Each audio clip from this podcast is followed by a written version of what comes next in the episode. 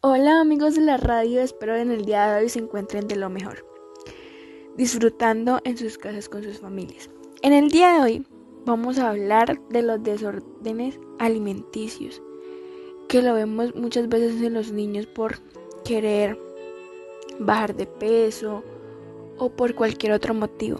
Bueno, este equipo de trabajo está conformado por Giselle Ulloa, Kelkin Barte, Jonathan Álvarez y quien les habla, Yurle, Yurle Galpis. Desórdenes alimenticios.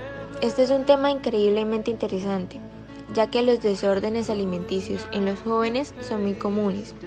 La obsesión con el peso afecta a millones de adolescentes de hoy, especialmente a las muchachas que se acaban de desarrollar, siendo un problema que se puede prolongar durante toda la juventud.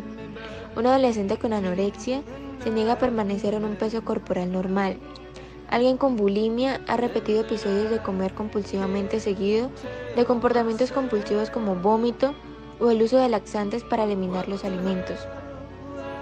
Los adolescentes con anorexia temen ganar peso y están al menos en un 15% por debajo de sus pesos corporales ideales. Aunque no hay un tratamiento fácil para los trastornos de la alimentación, estos son tratables. Una combinación de tratamientos incluyendo la terapia cognitivo-conductual y la meditación antidepresiva se puede utilizar para ayudar a los adolescentes a superar la bulimia. La terapia conductivo conductual ayuda a identificar y reemplazar pensamientos inexactos para ayudar a cambiar el comportamiento y el estado emocional.